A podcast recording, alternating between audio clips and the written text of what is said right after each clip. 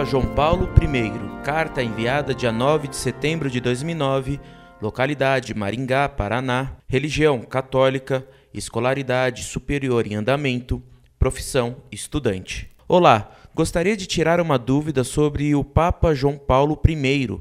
Fazendo uma breve pesquisa, vi que ele defendia movimentos liberais, como o Vaticano II e a doação de recursos, mas vi em uma resposta de Fidele que ele teria ido contra os cardeais ligados à máfia e à maçonaria. Então gostaria de saber: este Papa defendeu a tradição e a verdadeira Igreja de Cristo ou simplesmente foi mais um que quis liberalizar e tentar protestantizar a Igreja?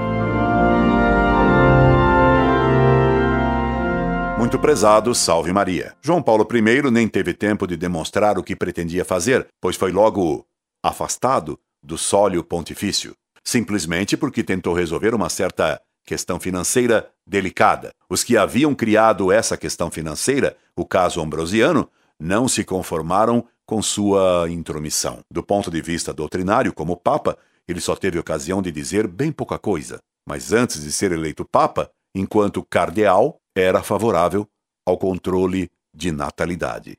Incorde Jesus Semper, Orlando Fedeli.